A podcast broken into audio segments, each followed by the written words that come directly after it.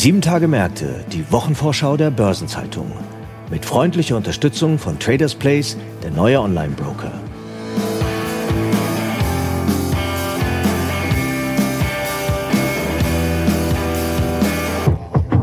Und hier eine Botschaft von unserem Werbepartner. Der neue Online-Broker, der dir alles bietet. Aktien, Zertifikate, Fonds, ETFs, Anleihen, Kryptos.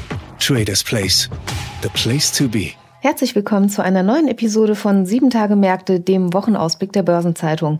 Vor uns liegt die Kalenderwoche 49 und wir schauen dieses Mal auf Continental, auf den kriselnden Immobilienkonzern Evergrande und auf die möglichen Auf- und Absteiger in der DAX-Index-Familie. Ich heiße Sabine Reifenberger, bin Redakteurin der Börsenzeitung und wir beginnen unsere Wochenvorschau mit einem Blick auf ein Thema, das viele von uns vermutlich schon mal eingeholt hat. Es geht um finanzielle Bildung.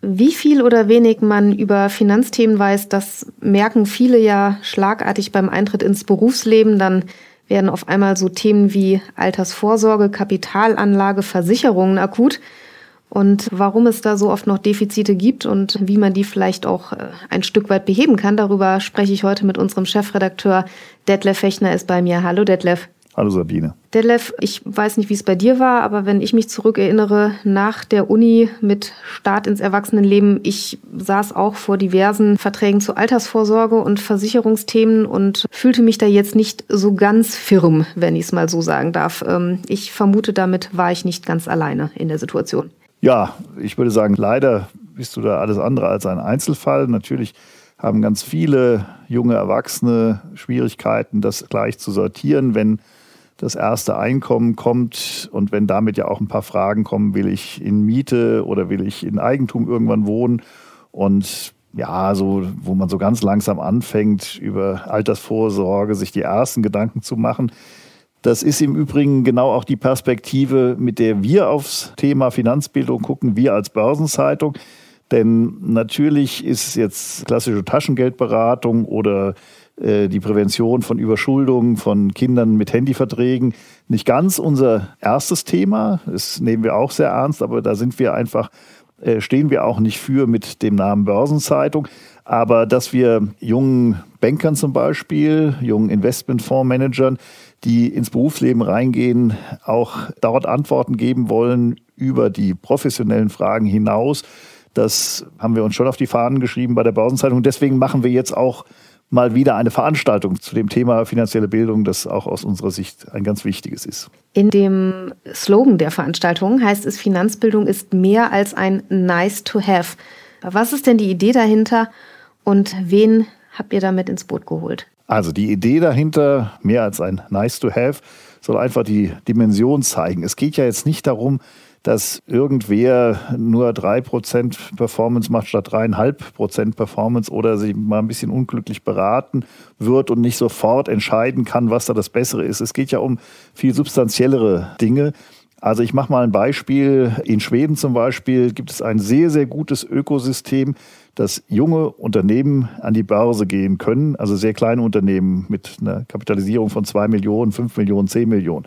Das gibt es in Deutschland nicht. Warum gibt es das in Schweden? Weil es auf der anderen Seite ganz viele Retail-Investoren gibt, im Grunde sogar fast alle sozialversicherungspflichtigen Schweden, weil einfach dort auch die politische Vorgabe ist, ihr müsst einen Teil eurer Altersvorsorge über den Kapitalmarkt anlegen und weil es dort dadurch eine ganz andere Aktienkultur gibt. Das führt dazu, dass wir gerade in dieser Wachstumsfinanzierung von jungen Unternehmen in Schweden ganz anders vorankommen, als wir das in Deutschland kommen könnten. Das heißt, die Frage finanzieller Bildung, Nähe zum Kapitalmarkt, Aversion, Fremdeln mit dem Kapitalmarkt, was ist das? Ach, da will ich nichts mit zu tun haben, hat dann auch Weiterungen für Fragen wie volkswirtschaftliche Entwicklung oder Wachstum. Und diese Brücke auch äh, diesen Bogen zu spannen und auch zu sehen, dass es dort Verbindungen gibt. Auch das gehört zum Thema finanzielle Bildung aus Sicht der Börsenzeitung. Jetzt ist ja die Aktienkultur hier in Deutschland auch ein Thema, was häufig äh, beklagt wird von den Kapitalmarktteilnehmern. Mit wem diskutiert ihr denn auf dieser Veranstaltung? Wer ist denn da dabei als Impulsgeber? Ja, vielen Dank, dass du die Frage nochmal wiederholst. Da bin ich eben ausgewichen. Wir haben sehr spannende Vortragende. Die Keynote wird Alexandra Hachmeister halten. Sie ist Leiterin ökonomische Bildung in der Deutschen Bundesbank. und sie wird erstmal ein bisschen Futter liefern zum Diskutieren. Anschließend haben wir dann eine Panel-Diskussion. An diesem Panel nehmen unter anderem teil Sarah Schmidtke, sie ist Geschäftsführerin des Bankenverbands Mitte und Professor Michael Häuser, er ist wissenschaftlicher Direktor des Deutschen Instituts für Vermögensbildung und Alterssicherung und wir wollen das Panel ohnehin sehr interaktiv gestalten. Also wir hoffen, dass sich da auch ein lebhaftes Gespräch mit dem Plenum ergibt. Wer ist denn die Zielgruppe für das äh, Plenum? Was glaubst du, wer da einen Beitrag leisten könnte oder wer da mitdiskutieren sollte? Also die Börsenzeitung hat wie immer eingeladen in Banken, Börsen, Behörden, Investmentfonds und wir hoffen, dass dann Vertreter der klassischen Frankfurter Financial Community zusammenkommen, sind auch sehr überzeugt, dass das gelingen wird. Und wir haben auch eine sehr schöne Location, wie man dann neuhessisch sagt, dafür ausgesucht. Dann äh, gib uns doch mal die wichtigsten Fakten wer, wann, was und wo. Ja, wir werden uns am 7. Dezember zu dieser Veranstaltung treffen. Das ist am Donnerstag, am späten Nachmittag. Und zwar in der alten Börse in Frankfurt, direkt am Börsenplatz, also bei Bulle und Beer, das IHK-Gebäude. Dort gibt es die X-Lounge der Deutschen Börse, toll renoviert worden. Und da wird diese Veranstaltung stattfinden. Den Link und die Infos zur Anmeldung packen wir natürlich auch in die Shownotes dieser Folge. Wenn du, Detlef, dir persönlich was wünschen dürftest, was, um es auch mal neuhessisch zu sagen, den Output dieser Veranstaltung angeht, was wäre denn dein Wunsch? Naja, es ist der übliche journalistische Reflex, dass wir uns immer wünschen, dass Diskussionen nicht in einer allgemeinen, abstrakten Welt stattfinden, sondern möglichst granular, möglichst konkret, möglichst praktisch werden. Und das ist bei dem Thema, glaube ich, gibt es eine gute Möglichkeit, weil es gibt ganz tolle Beispiele, wie man es schaffen kann, finanzielle Bildung wirklich positiv voranzubringen. Und wir werden sicherlich über einige dieser Beispiele reden. Wir werden aber auch darüber reden, welches Ökosystem, wie das dann modern heißt, welche Rahmenbedingungen, welcher politische Raum dafür notwendig ist und wie auch das Netzwerken zwischen den Einzelnen, da gibt es ja ganz viele Akteure, effizienter gestaltet werden kann, damit man wirklich an einem gemeinsamen Strang zieht und diese Sache mal voranbringt. Nicht nur Sonntagsreden, sondern so ein bisschen konkreter, wie können wir das machen, wie können wir den nächsten Schritt machen. Im Dezember werden wir dazu, das wissen wir jetzt schon, auch einiges aus Berlin von der Bundesregierung hören. Die planen nämlich da auch einiges. Was sie genau planen, wissen wir noch nicht. Aber sie wollen auch den Charakter, lasst uns das gemeinsam machen, lasst uns da gemeinsame Formen entwickeln, nochmal institutionell stärken. Da sind wir also auch gespannt. Deswegen ist das Timing für die Veranstaltung, glaube ich, auch ganz gut gewählt. Ein Thema, wo viel in Bewegung ist und äh, wo wir als Börsenzeitung mittendrin sein werden. Ich wünsche dir, Detlef, schon mal ganz viel äh, Spaß und spannende Diskussionen in der kommenden Woche am 7. Dezember. Und ja, wer dabei sein möchte, findet alle wichtigen Informationen im Link in den Shownotes zu dieser Folge. Danke, Detlef, dass du heute da warst. Ganz herzlichen Dank. Und bei einigen kriselnden Unternehmen wird es in den nächsten Tagen auch spannend. Die wichtigsten Infos hat mein Kollege Franz Kongbui zusammengesucht. Hallo Franz. Hallo Sabine. Franz, am Montag hält ja der Automobilzulieferer und Reifenhersteller Continental seinen Kapitalmarkttag ab.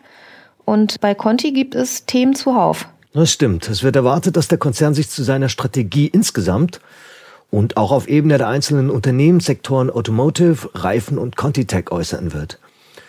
Und die jeweiligen finanziellen Ambitionen sollen ebenfalls neu erläutert werden. Jetzt hat ja Conti zuletzt äh, insbesondere mit dem kriselnden Autozuliefergeschäft von sich reden gemacht. Den Plänen dafür dürfte wahrscheinlich besonders großes Interesse gelten. Davon ist mit Sicherheit auszugehen. In den vergangenen Wochen und Monaten gab es ja einige Spekulationen über mögliche Portfoliobereinigungen und von dem mittelfristigen Ziel einer bereinigten operativen Marge von 6 bis 8 Prozent liegt der Unternehmensbereich Automotive noch weit entfernt.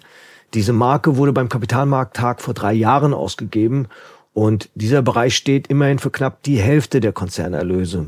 Für 2023 wird nach den negativen Umsatzrenditen der vergangenen Jahre ein positiver Margenkorridor von zwei bis drei Prozent angestrebt. Jetzt hatte doch Conti schon vor ungefähr zwei Wochen erste Schritte angekündigt. Ja, genau. Die Ankündigung vom 13. November, weltweit voraussichtlich eine mittlere vierstellige Zahl an Stellen, vor allem in der Verwaltung abzubauen, bezeichnet Conti als erste Maßnahme zur Stärkung der Wettbewerbsfähigkeit.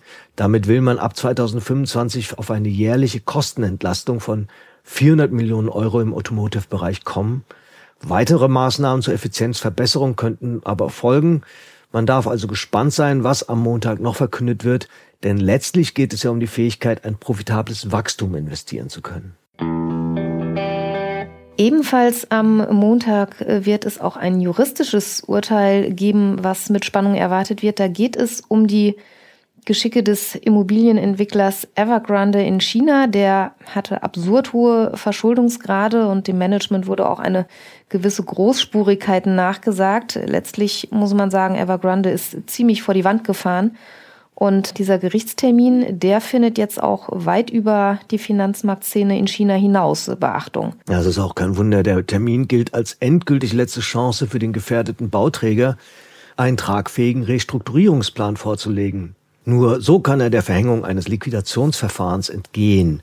Immerhin wird die weitgehend zahlungsunfähige Evergrande von geprellten Anleihegläubigern zur Rechenschaft gezogen, nachdem sie im Hongkonger Offshore-Markt emittierte Dollarbonds über mehr als 18 Milliarden Dollar nicht bedienen kann. Ja, und die Uhr, die tickt jetzt unnachgiebig. Es wird aber auch Zeit. Evergrande hatte mit einer Reihe von Manövern und Hinhaltetaktiken immer wieder neue Aufschiebungsmöglichkeiten für das Verfahren gefunden. Das war ja ursprünglich im Januar bereits anhängig doch beim dann vierten Termin in Hongkong Ende Oktober machte das Gericht deutlich, dass das Spielchen nun ein Ende haben soll. Entweder gelingt es Evergrande am 4. Dezember ein belastbares Umschuldungskonzept vorzulegen, oder aber es erfolgt Stantepede der Liquidationsantrag. Jetzt bleibt natürlich noch die Frage, inwieweit die Behörden auf dem chinesischen Festland eine Insolvenzentscheidung nachvollziehen, die eine Gerichtsbarkeit in Hongkong getroffen hat. Das stimmt. Man kann sich schwer vorstellen, dass der gesellschaftsrechtliche Fortgang der Evergrande Group von Hongkong aus bestimmt wird. Aber man muss der Hongkonger Richterin Linda Chan in jedem Fall zugutehalten, dass sie alles Erdenkliche getan hat, um Evergrande-Anlegern nach Hongkonger Standards eine faire Chance zu geben. Klar ist, über die tatsächlichen Geschicke der Skandalfirma wird man in Peking letztlich nach politischen Gesichtspunkten entscheiden und sich dabei aller Voraussicht nach noch viel Zeit lassen. Wenn dem so ist, dann kann man sich natürlich auch fragen, warum dieses für Montag erwartete Urteil überhaupt noch so eine Bedeutung hat, oder? Naja, es geht ja nicht nur um die Zukunft von Evergrande, sondern auch darum, wie Peking mit Belangen von ausländischen Investoren umgeht, die sich auf die Hongkonger Kapitalmarktkultur verlassen haben. Da geht es um Stringenz in der Orientierung nach internationalen Normen.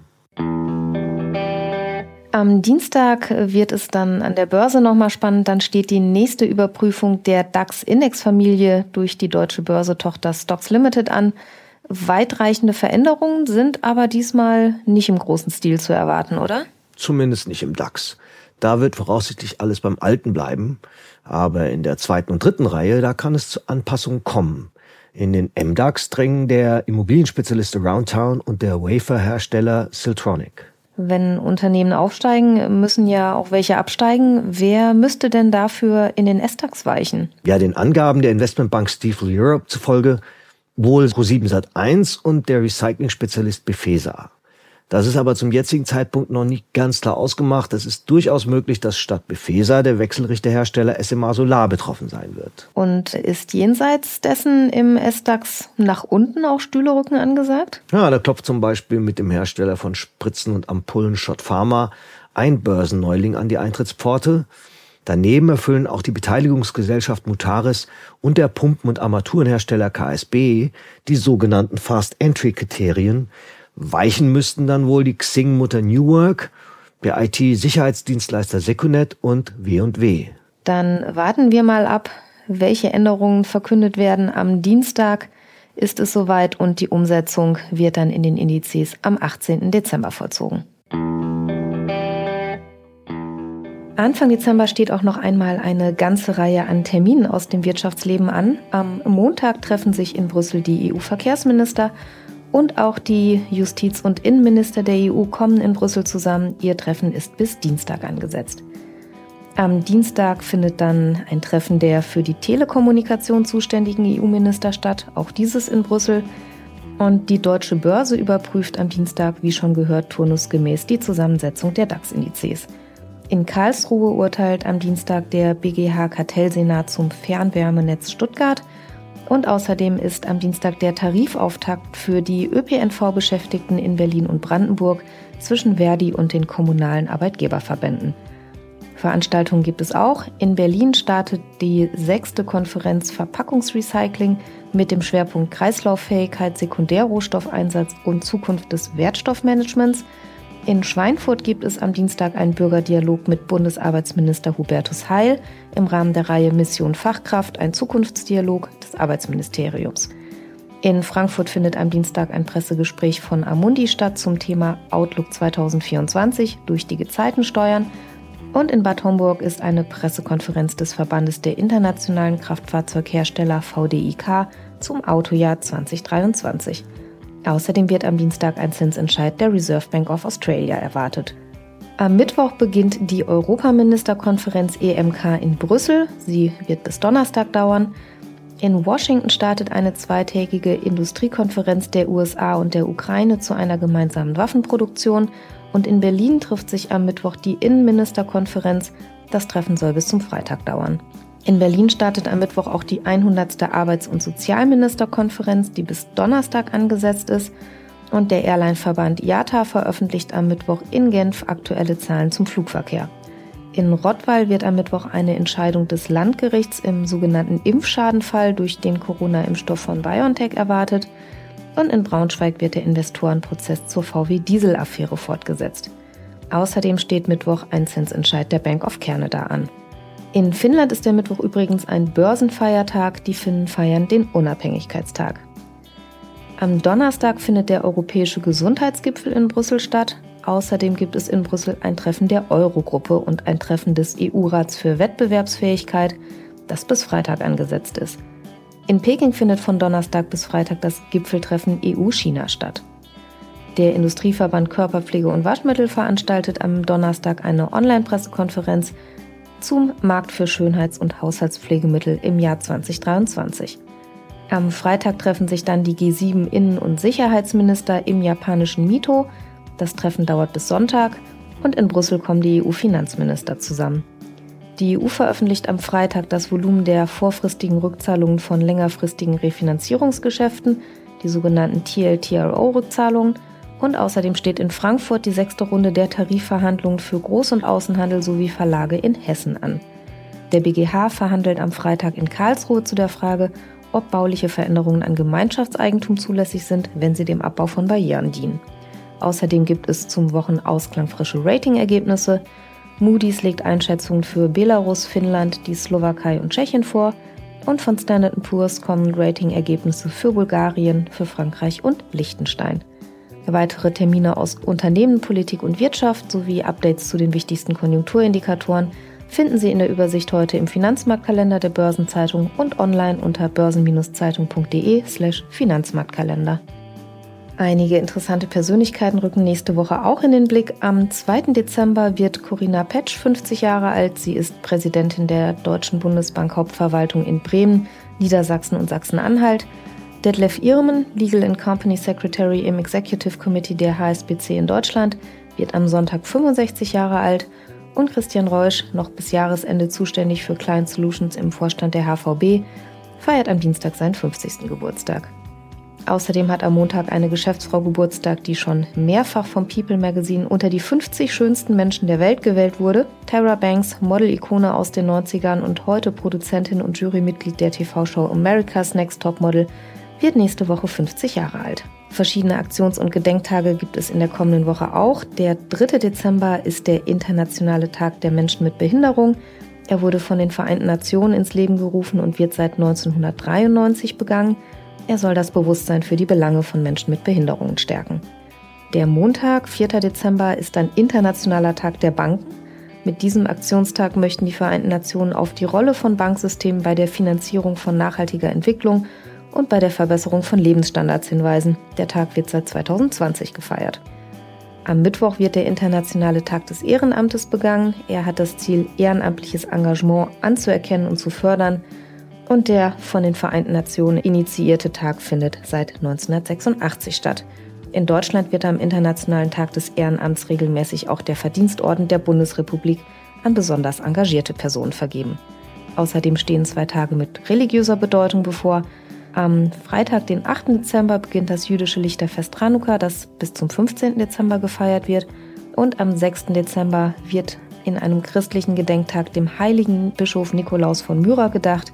Er gilt auch als Wohltäter der Kinder und wenn Sie mögen, stellen Sie doch Ihren Stiefel raus. Vielleicht verteilt der Nikolaus ja ein Geschenk. Und auch von der Börsenzeitung gibt es in der nächsten Woche ein bisschen was zu erwarten. In unserem Veranstaltungsbereich BZ Live gibt es am Dienstag ein ganztägiges Seminar zum Abzugsteuerentlastungsmodernisierungsgesetz. Und am Donnerstag, wie schon gehört, findet von 18 Uhr an in der X-Lounge der Deutschen Börse die Veranstaltung Warum Finanzbildung mehr als nur ein Nice-to-Have ist statt. Die Börsenzeitung erscheint am Samstag, den 2. Dezember mit einem Börsenzeitung-Spezial zu Wirtschaftskanzleien – Außerdem finden Sie in der Sonnabendausgabe der Börsenzeitung immer auch die Spezialthemaseite Recht und Kapitalmarkt. In der neuen Episode unseres Sustainable Finance Podcast Nachhaltiges Investieren geht es diesmal um die Frage, ob Attribute wie Artikel 9 eine wertvolle Orientierung sind oder ob sie das Investmentuniversum auch einengen. Und es geht darum, was man dagegen tun kann. Ich freue mich, wenn Sie mal reinhören. Die wichtigsten Links finden Sie in den Shownotes zu dieser Folge. Das war sie, die Vorschau auf die kommende 49. Kalenderwoche. Redaktionsschluss für diese Ausgabe war am Donnerstag um 17 Uhr. Ihnen zunächst mal ein schönes erstes Adventswochenende und wir hören uns hier am nächsten Freitag wieder, wenn Sie mögen. Wir freuen uns. Ja, alles Gute und wie wir beide aus leidvoller Erfahrung wissen, bleiben Sie gesund.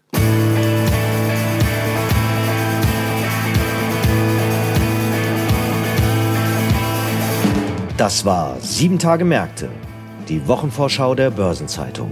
Mit freundlicher Unterstützung von Traders Place, der neue Online-Broker.